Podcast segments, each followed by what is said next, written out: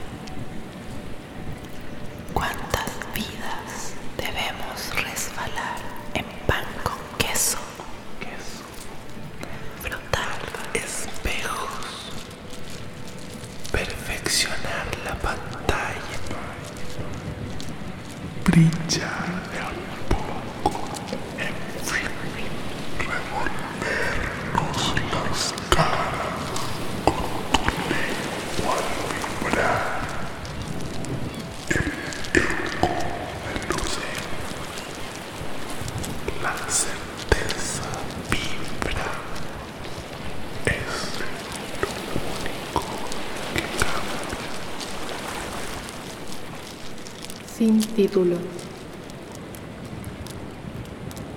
No más con el elixir de las palabras. Me tatúan momentos malos, de una historia que quiere encarnarse en mí, quiere que yo sea algo, ponerme en relación a. Al yo lo corta el hilo de las palabras para coser, para pedazos a algo más denso. Una, una trama le obliga a ser partícipe, demandante, protagonista, inquilino, responsable, culpable, requiriente, deudor, padeciente, pago título, el precio de existir.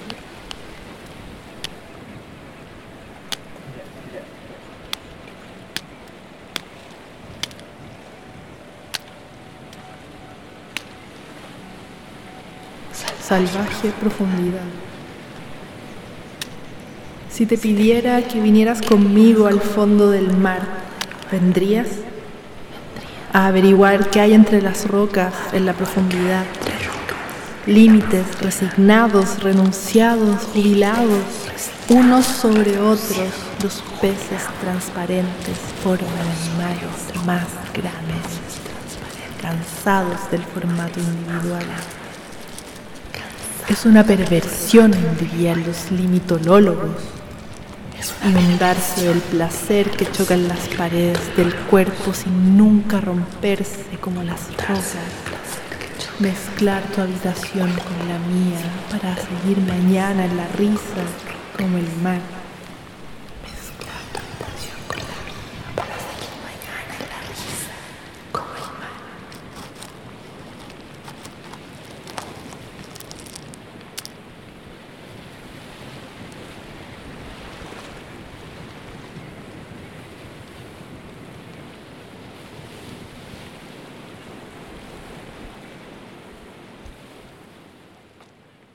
Le dais color maraca.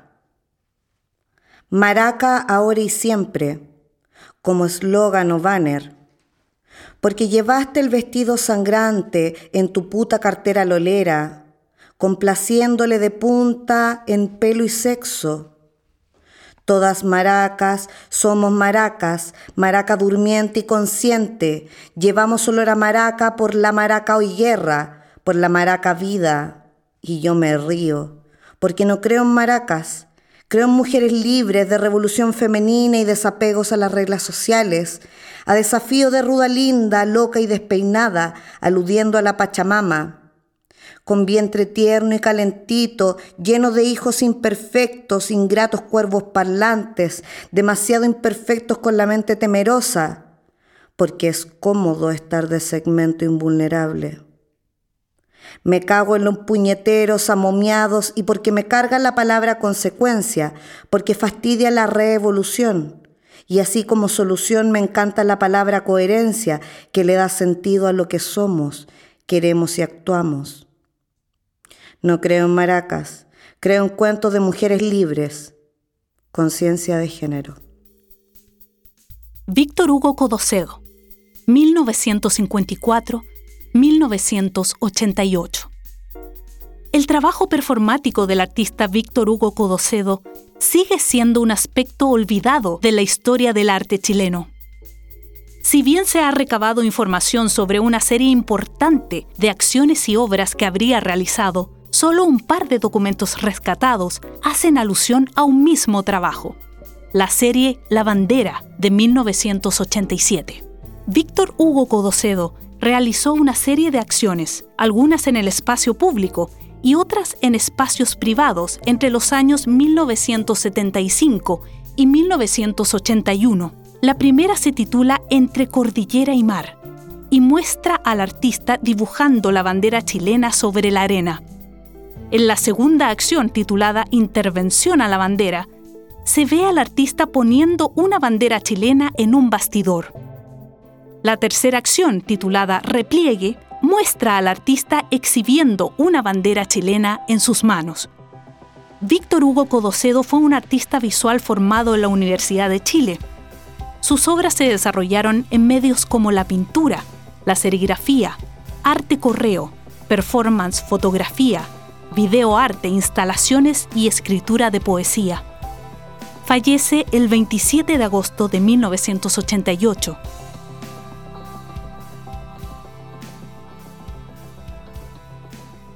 voy a leer una poesía de mi segundo libro, Triple Miu, titulado Poesía y Música. Ya me despedí 3.588 veces de ti. Alguna ejecutará el comando control alt suprimir. Siento mi corazón luchar en contra del monstruo de la razón, en debate intenso contra la manipulación. Se atreve a jugar con mi amor, quiero llorar, pero no. Tengo la maña atravesada, a simple vista veo venir la soledad. Mi experiencia ha sido de evadir sin avisar. Escapo a los confines de mi mente, pura fantasía, que crazy, no es nada real, ilusiones de lo que vivimos, nada que sentir, nada que pensar, ¿dónde me voy a agarrar ahora? La esperanza se me quiere arrancar, no quiero divagar, quiero sentarme a oler las flores, volver a mi norte como flechas hacia Turno, Olivia Morti llamando a la tierra. Dame las cordes, coordenadas interestelares, para volar, para crear, para poder sanar y este cora malerío que sigue en pie, darle su nido, un abrigo real, sincero y sin miedo. Me despedí 3.588 veces de ti. Algún día habrá de funcionar Quiebrame, quiebrame, quiebrame, rompe mi corazón, ya rompiste mi corazón, rompe mi corazón, ya rompiste mi corazón, rompe mi corazón, ya rompiste mi corazón.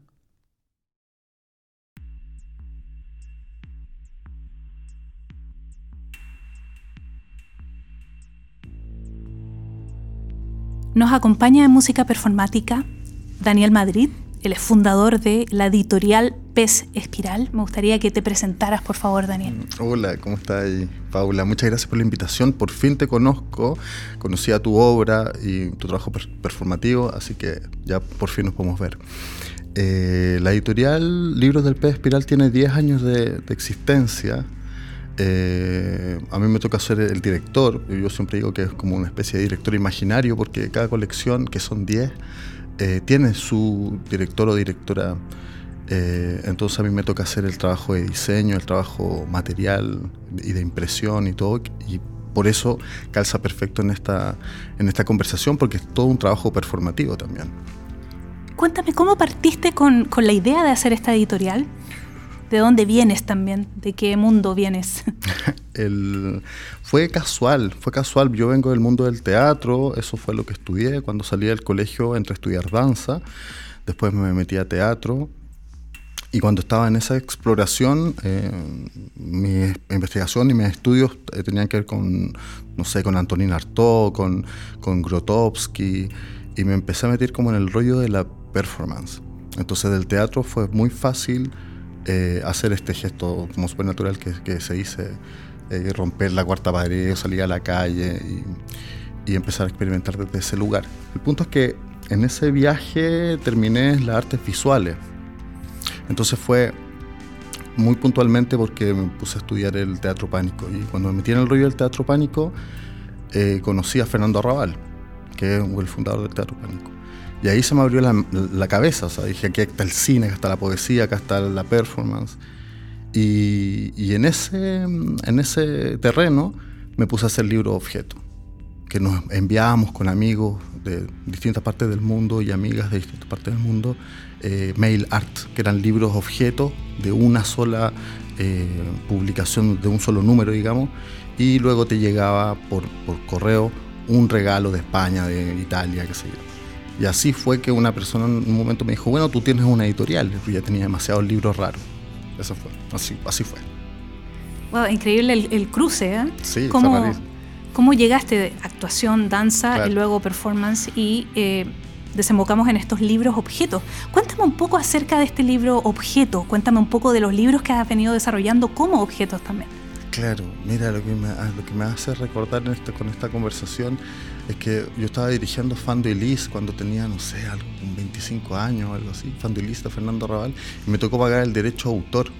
Y le mandé un correo electrónico a, a, a una página que él tenía y me responde Luz Murió, que es su mujer, y me pone eh, comunica en clave de fa. Solo me escribe eso. Entonces yo quedé ahí atrapado en ese, en ese poema y claro, es clave de fa, de música, ¿no es cierto? Claro. música, ¿sabes? Y clave de Fernando Raval. Entonces le escribí en clave de Fernando Raval, que en el lenguaje de él, que es un lenguaje absurdo. Y nos comenzamos a escribir y nos empezamos a mandar postales, nos empezamos a mandar regalos y una vez él me manda, por ejemplo, cuando postulan al premio Nobel a, a, Nicanor Parra, él me manda la postal para Parra, un mensaje para Parra. Y me dice, ah, llévaselo tú a las cruces. Y ese tipo de cosas sucedían, ¿te Entonces como que te empezabas a acercar a la poesía, pero a través de este viaje performativo, ¿cachai? Era, era muy, muy loco. Yo no tenía ninguna relación con Parra, con nadie, o sea. Pero empecé a, darme cuenta de que estos poetas que uno admira están vivos y tú les puedes mandar un correo, podías hablar con ellos, jugar. Si Duchamp estuviera vivo, yo decía, podría estar jugando ajedrez en la plaza de armas con él. ¿Te fijé? así de accesibles son. Y claro, después cuando ya la editorial está en funcionamiento, lo, que está, lo que está operando es esta, esta manera de leer que me entregó la, la, arte escénica y la performance. Por ejemplo, te explicaba hace un rato, hay un, tú lees un libro y dices, bueno, este libro se deshace. Tengo la sensación de que este libro se deshace mientras lo leo, se deshace en mis manos. Y eso una, eh, eh, un editor convencional, un, un editor venido de la literatura, no habla de esa manera y no piensa de esa manera. Eso lo hacemos nosotros, que estamos un poquito más locos con el rollo de la, de la materialidad, de, los, de las sensaciones, de las emociones. Y así empecé a trabajar. Este libro es como la sensación de que está quemado, de que es como una piel quemada, que, que arde y el, y el, el editor o el autor me miran con cara, este bueno está loco. ¿Te fijas? Bueno, y esa es la manera, esa es la, manera de leer los libros al principio. Y así tú puedes ir viendo el catálogo y te vas a dar cuenta que hay libros que están troquelados, libros que son blancos, que, lo, que se leen a través como braille, braille, que tienen las letras en relieve, que hay libros gigantes porque son egóticos, se leen desde un lugar eh, eh, egocéntrico que hay libros chiquititos que se ocultan, que, que, se puede, tienen que leer con una lupa. Eh, Maravilloso. fascinante, fascinante poder saltar un poco de, del formato tradicional, de lo que uno esperaría ver en un libro y, y, tener una experiencia finalmente, algo totalmente sensorial. Marco. Sí, cuéntanos un poquito cuáles han sido las publicaciones de la editorial que han tenido mayor relación con, la poesía como tal, con el arte performático. ¿Y cuál ha sido también tu, cercanía con, la música underground? Porque hay varias, varias publicaciones de bandas eh, chilenas. Está el libro de Pentagram, por ejemplo, de Dorso. ¿Cuál, ¿Cuál, ha sido tu, tu cercanía con, eh, con, el, underground, con el metal quizás, con el punk. ¿Y cuáles, cuáles son las, publicaciones de la editorial propiamente de, poesía, por ejemplo, o, relacionada con lo que estabas comentando? Claro. Lo que pasa es que al, principio no, no, no, sabía lo que estábamos haciendo realmente, entonces lo lógico era comenzar a publicar poesía. Entonces era una editorial exclusivamente de poesía pero luego te empiezan a llegar distintos textos, te empiezan a hacer distintas propuestas que empiezan a ampliar el catálogo y nosotros lo comenzamos a pensar. Digo nosotros, porque yo trabajo con, con, otras editoras y otros editores que son muy secos, ¿cachai? En, el área literaria, digamos. Y lo natural fue ir armando colecciones, ¿te fijas? Entonces, ¿cómo este se llama Libros del Pez Espiral? Cada colección le pusimos el nombre de un pez. Entonces, poesía se llama Pez Espada reediciones se llama Pez Martillo, la colección de música se llama Carnada, la colección de traducciones se llama Pez Babel, la colección de ilustración se llama Pez Ilustrado, la colección de, literatura infantil juvenil se llama Pez Joya. Y bueno, en fin, y eso se van armando micro equipos, que son como tener varias editoriales chiquititas, y cada uno muy seco en su onda. O sea, las, las chiquillas que trabajan en Liger, la Camila Muñoz Parietti con la Camila Venezuela León, son secas en esa área.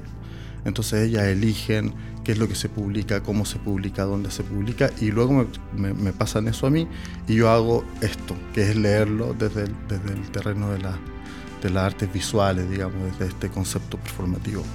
Que, y lo que tú me estás preguntando de la colección de música sucedió de esa misma manera. Un día se me acerca, va a mi oficina Gonzalo Planet, que no sé si todos lo conocen, pero periodista, periodista musical, y me llama un proyecto, me dice, quiero publicar esto, el libro de los vidrios quebrados.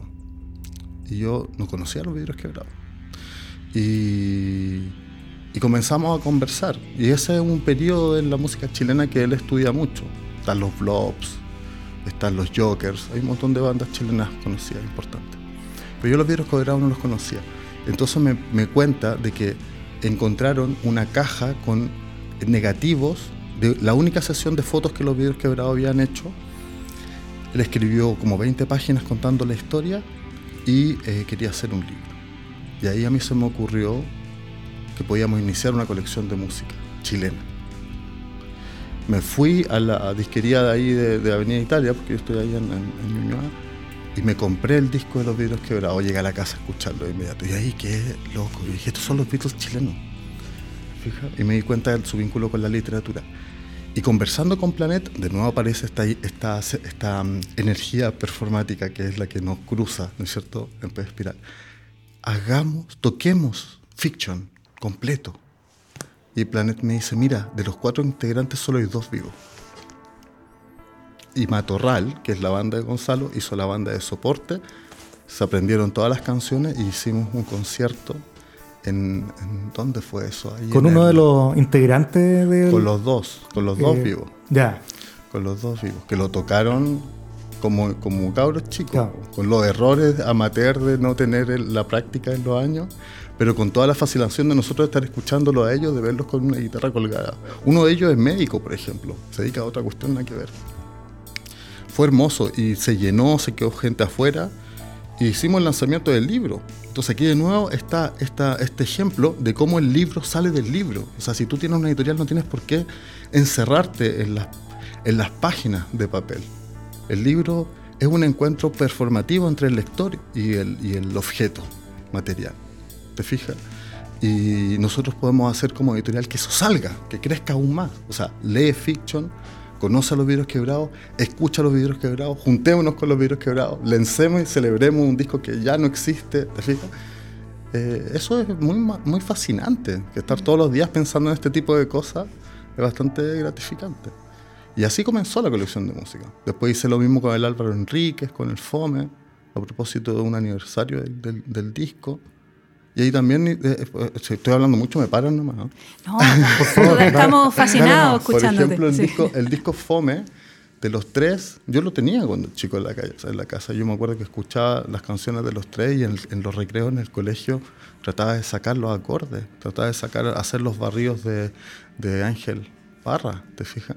Entonces, conocerlo y ver el disco y ver los colores, ver. La mamá del Álvaro tenía un baúl lleno de cosas muy curiosas. Eso para mí era meter la mano y decir, esto lo tiene que conocer la gente. Lo tiene que ver, tiene que ver estos recortes, tiene que ver estas cartas, tiene que ver estas, estas cosas. Bueno, y después cuando tú te ponías a diseñar, te enfrentas a lo mismo que se enfrentan todas las editoriales del mundo, me imagino, que es como, ¿cómo diseño esto? Traigo un artista para que haga un bonito diseño y acá nuevamente está el trabajo performativo, que es el que nos convoca en esta, en esta conversación. El color del libro es el mismo del disco. La tipografía usada es la misma. Entonces hay un rescate visual de una obra que es de los tres.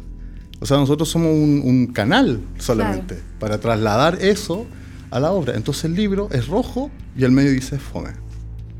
O sea, es la tapa más fome que Como he hecho el en mi vida. Como el disco. Exactamente.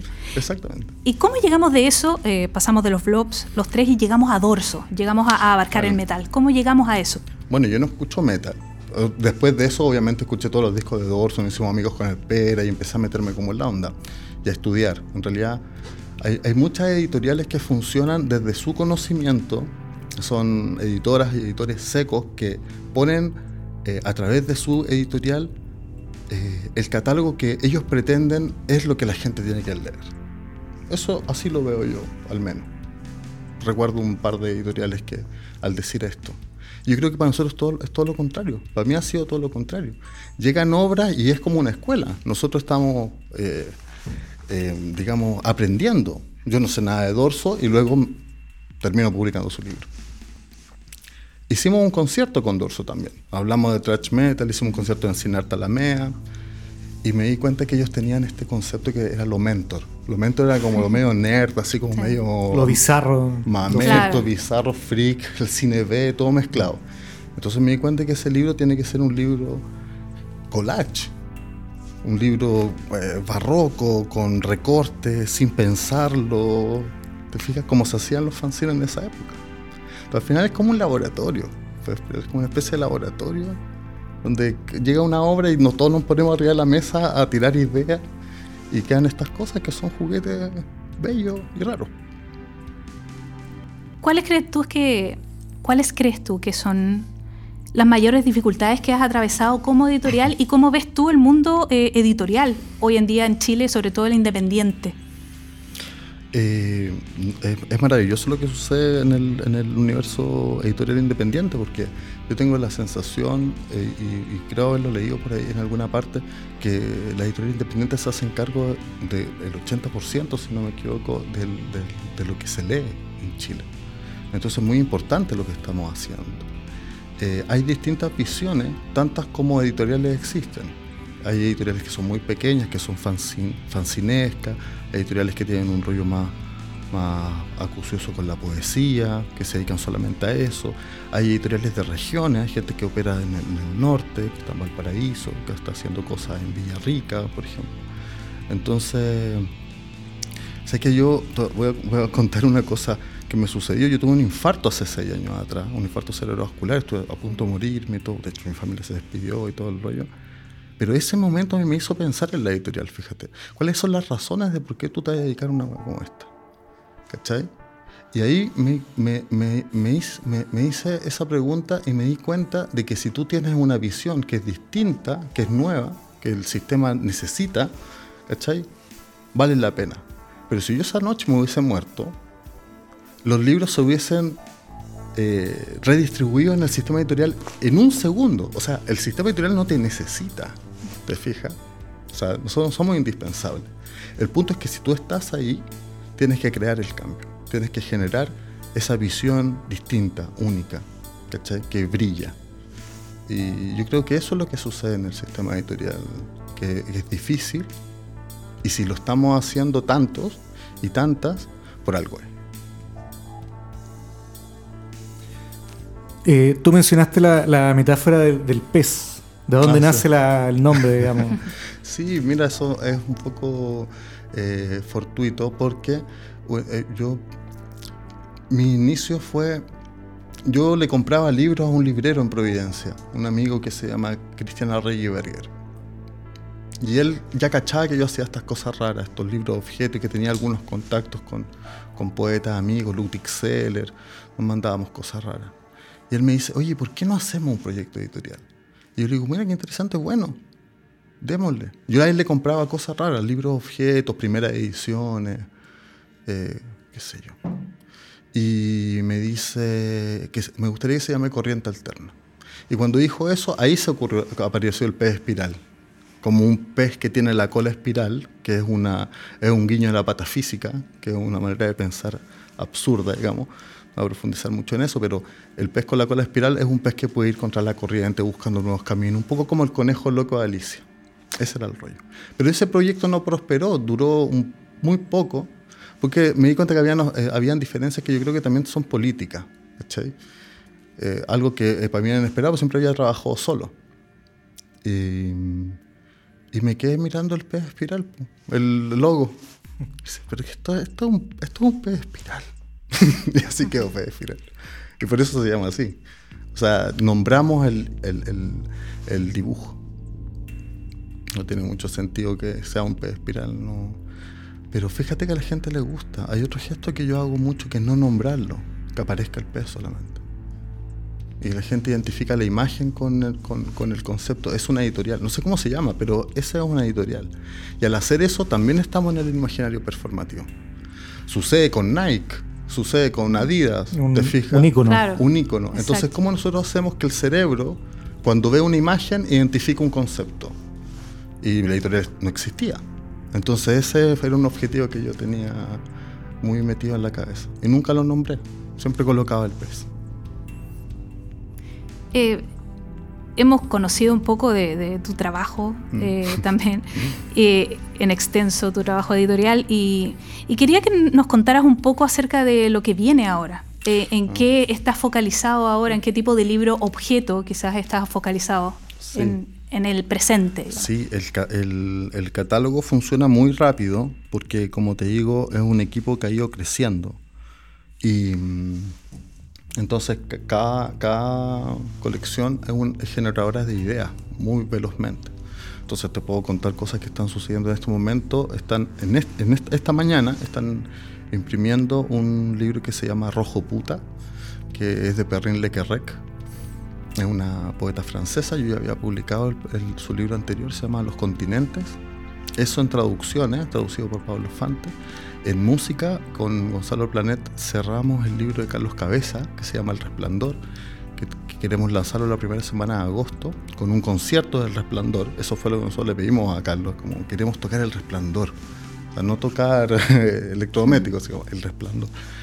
Y al mismo tiempo hay un libro de música que va a ser muy interesante, que, que es sobre una, una mujer que se llama Danai, que es la primera punk chilena. ella vive en, eh, vivió en Perú, ella está, está muerta.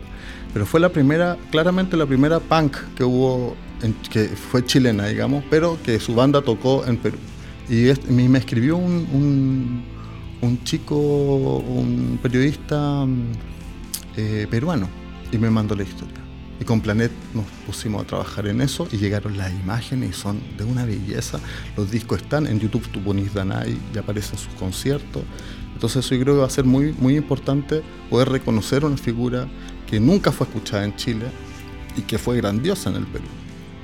En esa cosa estoy, por ejemplo, ahora. Después sale La enfermedad del dolor. Eh, sale un libro que se llama Terpsícore, que es de María Paz Valdebenito, que creo que también va a estar en esta en estas sesiones de, música y performance. La María Compás. La María Compás. Ella también viene con un concierto que haríamos, eh, una performance sobre, sobre Terpsícore y que va a ser en octubre. Así que sí, está lleno, estamos llenos, llenos de proyectos. Están todas las colecciones funcionando. Y bueno, hay una crisis súper grande que tiene que ver con la inflación en este momento Hubo un periodo dentro de la pandemia que no hubo papel, que no llegaba papel a Chile, duró como cuatro o cinco meses. Y entonces fue un golpe súper fuerte para el medio editorial. Así que lo estamos haciendo a pulso, lo estamos haciendo con, mucha, con mucha energía, sabiendo que es a contracorriente y, y, tratando de elegir bien cuáles son las cosas importantes que hay que, que, hay que imprimir. Eso. Por último, algo que quieras compartir, eh, descargos. No, hay, Algo, hay algo que me hace mucho sentido cuando me invitaste, Paula, y es que yo conozco, en, en, tu trayectoria, conozco una performance importante que tú hiciste, que está, de hecho, el vestuario en el Museo del Estallido Social, que es un vestido con la bandera roja vestido blanco, que bueno, está todo manchado con sangre, y, y sé que eso fue muy importante. Y, me hace mucho sentido porque para el estallido social, así como tú, como performer y como artista, saliste a la calle y te diste cuenta que, que, todo tu trabajo tenía que estar volcado a lo que estábamos viviendo en el país, a nosotros en Pez Espiral nos pasó exactamente lo mismo. Nosotros nos paramos de trabajar y sacamos libros, salimos, salimos con afiches de la prueba, salimos a la calle con objetos, hicimos la bandera negra. Eh, con, con, bueno, con un gesto, libro objeto muy bonito, difícil de explicar en, en, radio, digamos, pero, pero que es muy atractivo y a repartirlo. Lo repartíamos todos los días en las marchas, por ejemplo. Y dejamos de salir cuando empezó a suceder esto de, lo, de, la, de que la gente empezó a, a recibir estos balazos en los ojos. Y nosotros tuvimos miedo y por eso dejamos de salir a repartirlo. Y buscamos otra manera de hacerlo y publicamos un libro que se llama El lenguaje es un arma de largo alcance, que es un libro que contiene todas las consignas, la gran mayoría, no todas, porque hay muchas que tienen que quedado fuera, pero más de mil consignas del estallido social, todas escritas en un libro, separadas por una coma, desde Chupalo Carol Dance hasta, ¿cachai? hasta No Masiva, al libro, etc. Y, y, esa fue una selección que hizo Flavio Dalmazo, y a nosotros nos hizo sentido publicarlo sin nombre de autor, porque es un libro escrito por todos sigue habiendo un, resorte performativo en esto que te estoy contando. Sin logo editorial, sin reseña atrás, solamente dice el lenguaje es un arma de largo alcance, que es una, un texto que alguien escribió en alguna parte de, Santiago.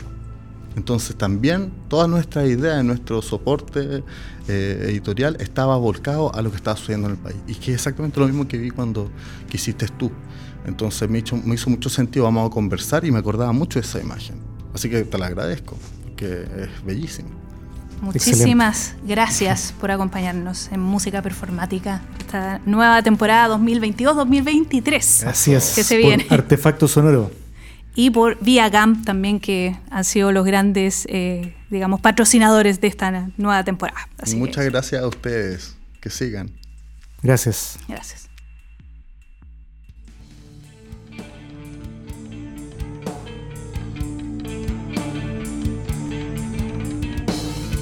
Primero me buscan en la niebla, en un momento de frenesí patológico.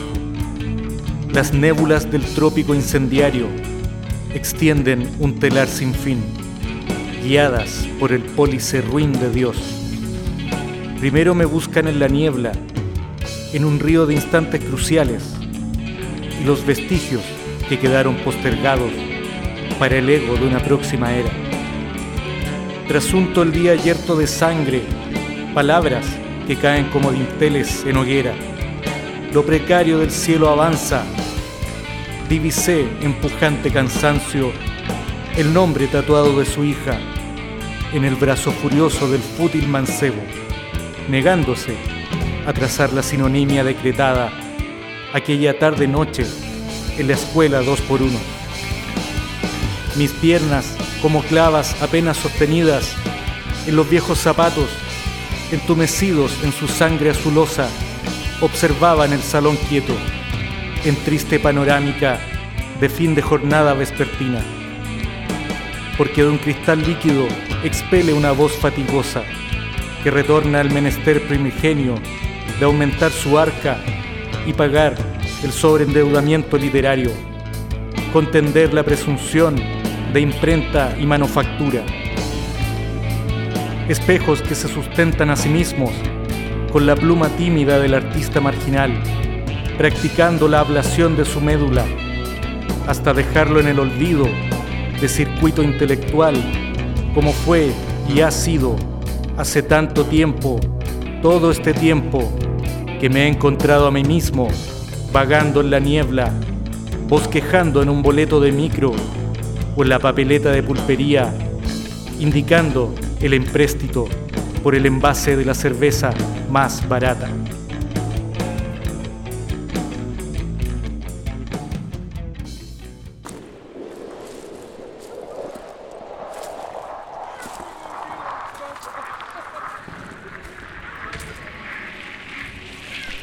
Prohibido pisar el pasto, sentado y callado Castigado sin salir a la calle.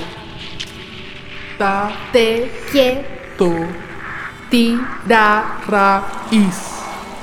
Hunde hasta el cuello la vergüenza, hunde hasta el cuello, hunde hasta el cuello la vergüenza, la vergüenza, la vergüenza. Camino de tierra al sendero, la huella, autopistas. Camino de tierra al sendero, la huella, autopistas. La rey, de donde te llevan a un destino supuesto la muerte, la muerte ya no es su muerte ya no es súbita, más hospitales para aligerar el cansancio. Postezamos en el vagón, vagos de viajar. Postezamos en el vagón, vagos de viajar. Postezamos cada día hasta el hogar. Ahogarse sin poner un pie en el agua.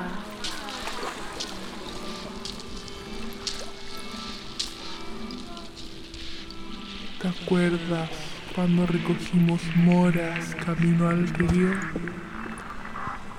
Que fue un sueño, dice. Todos los lugares donde no fuimos siguen allá, porque nos quedamos pegados en el trance, cuando nos gustaría ser transeúntes. Mañana estas olas no van a estar.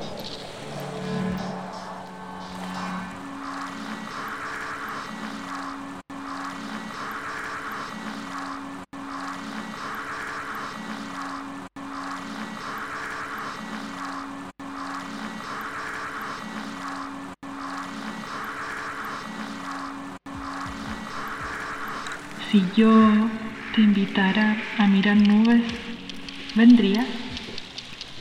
Ya sé que estás en tu isla y me dices, es el istmo, el istmo el que no me deja dormir.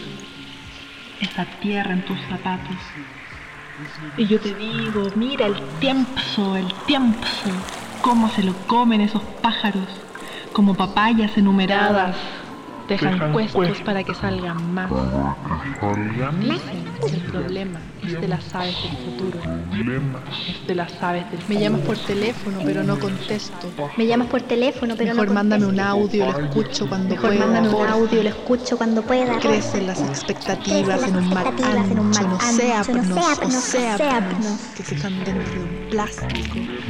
Todavía le quedan asfixias por morir. Todavía le quedan Asfixias por morir. Te mando un meme que piense por nosotros, que se ría de nuestra poca originalidad. Si queremos tanto estar juntos, pero no sabemos cómo. Me dices, la caída del ego no tiene que ver con tal o cual, sino con su altura. Y sacamos siempre los mismos argumentos. Y sacamos siempre como el perro que se pasea por las mismas Como el perro que se pasea por las mismas. Y su nariz es su forma de alegrarse la mente. Y los recuerdos son los recuerdos. Son los recuerdos los realmente salvajes.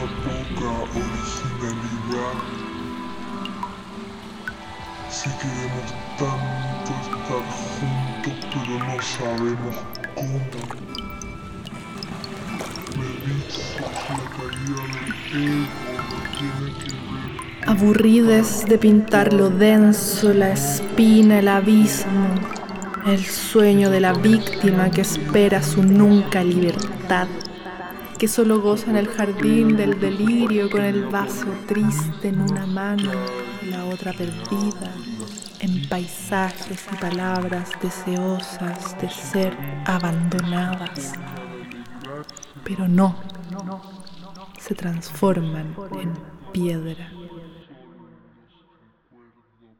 Olvidamos que siempre buscamos a alguien para empujar o que nos empuje, lejos o hacia adentro, de uno u otro, que nos aclare o enturbie las ideas, que nos haga bruñir y o suspirar. Esta vez sí aprenderemos. Sí aprenderemos. Sí aprenderemos. Aprenderemos.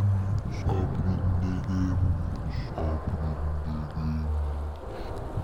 Aprender viene del latín aprendere, compuesto por el prefijo ad, hacia, el prefijo pre, antes y el verbo endere, atrapar. Esta vez sí llevamos al futuro todo lo importante.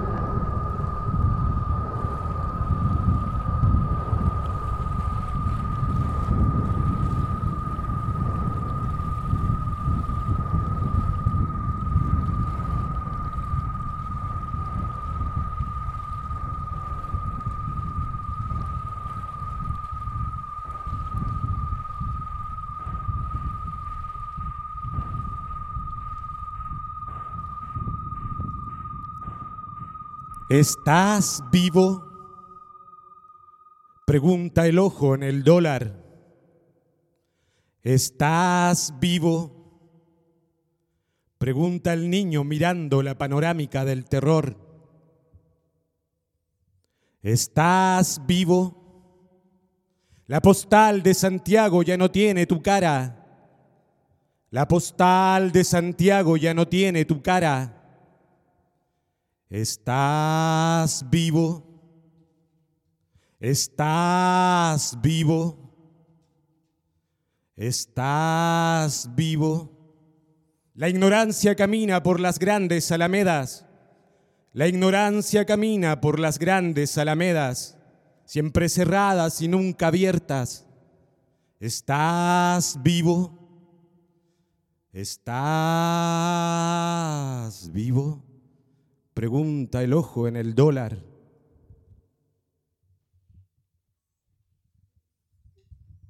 Bueno, somos Quilto Cristo, poesía rock psicodélica, tratando de sacar narraciones ocultas por el poder de esos chicos perdidos, de banderas, de dioses y de todo cosa que se llame absolutismo. Somos Quilto Cristo, si existe un Cristo, tiene que haber sido Quiltro. Y este tema se llama Quiltro Cristo. Baila Quiltro Cristo con la mosca del bar.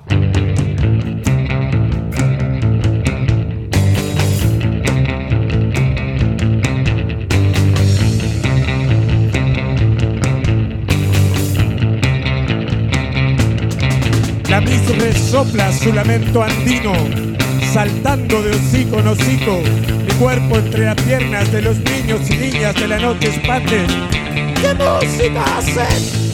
Sortilegio animal ardiendo junto a Bowie, levantando abrigos negros en Conchitoro. Fama piden modelos maquilladas, cómplices de la pobreza, modelos maquilladas, cómplices de la pobreza. Baila Quiltro Cristo con la mosca del bar. Baila Quiltro Cristo con Bukowski en el bar.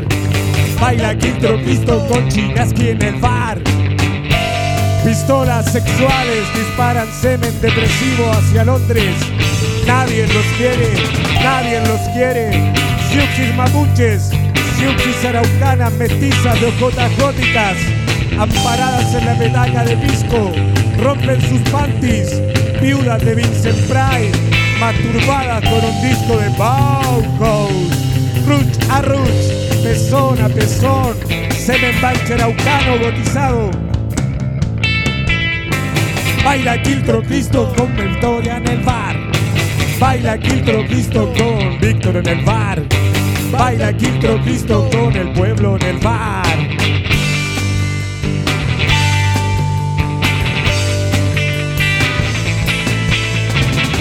Zap, zap, zap, zap, zap, zap, zap, zap.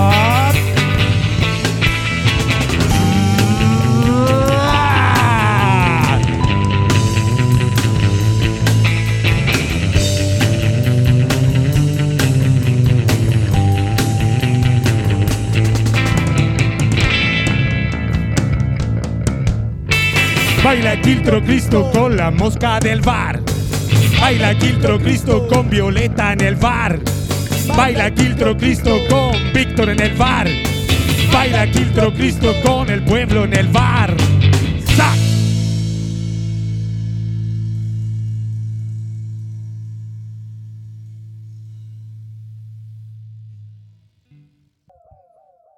Y ahora uno de esos tipos que se pierden otra vez en la neblina que caminan sin nada en el horizonte, como todos y como nadie, chicos salvajes.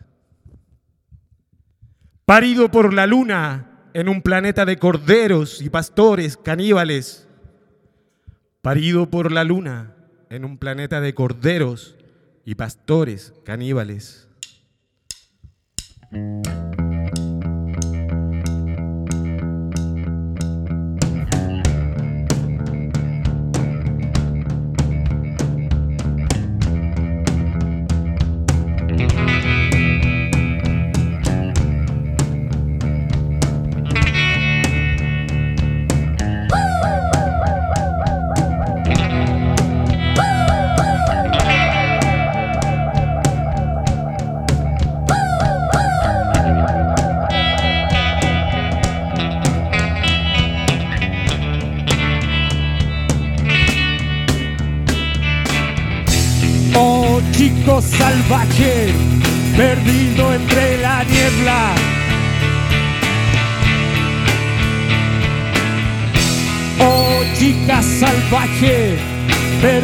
Entre la niebla.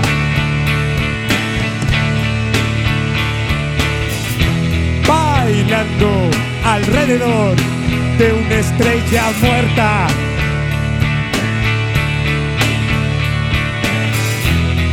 bailando alrededor de un sol muerto, muerto.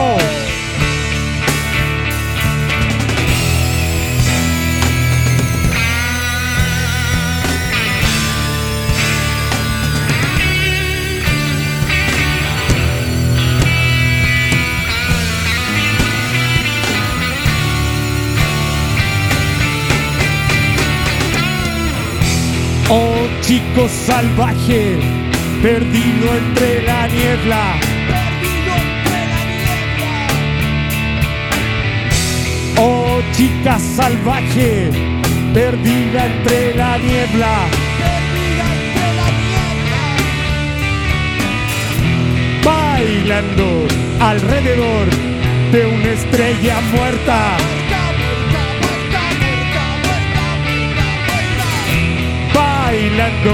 Alrededor de un sol muerto, muerto.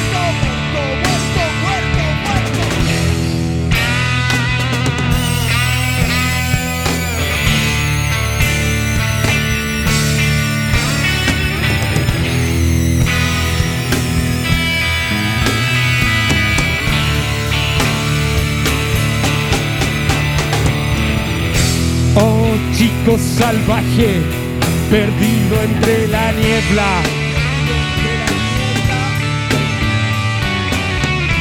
Oh chica salvaje, perdida entre la niebla.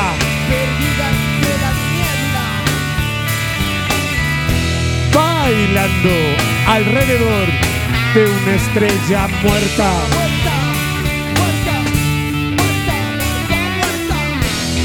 Bailando alrededor de un sol muerto, muerto,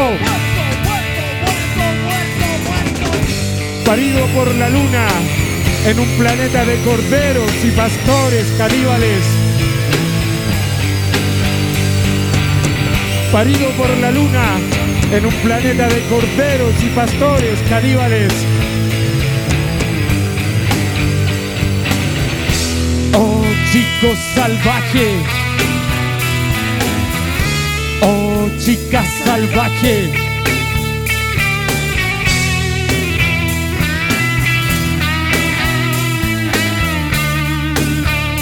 Educada por pastores caníbales, educados por pastores caníbales.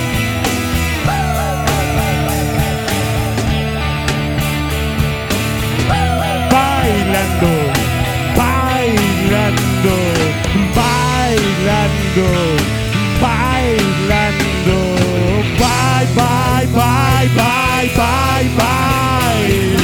Lando Bye. Bye.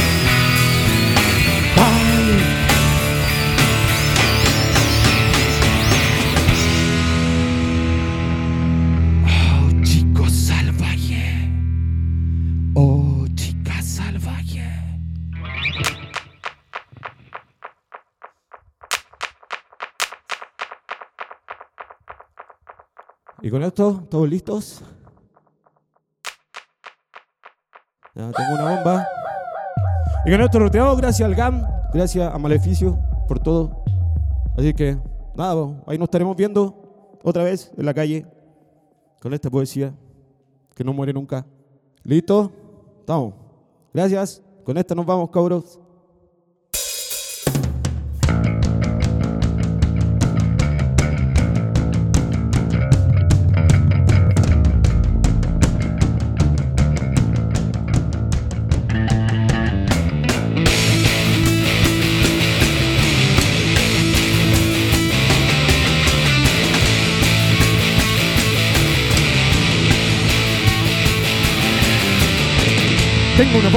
En la cabeza. Tengo una bomba en la cabeza.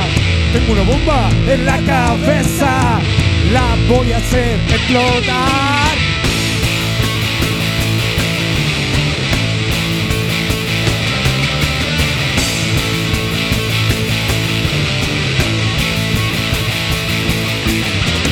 En tu casa, en tu iglesia, en tu universidad tu casa, en tu iglesia, en tu universidad.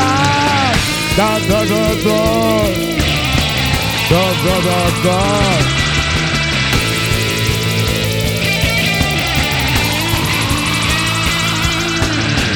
Tengo una bomba en la cabeza.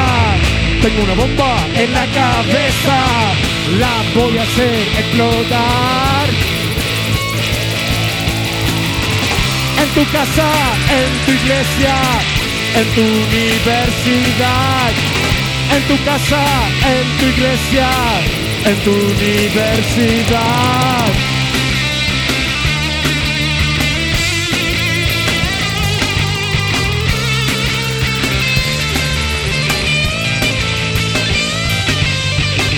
Tengo una bomba. Tengo una bomba. Tengo una bomba. Tengo una bomba.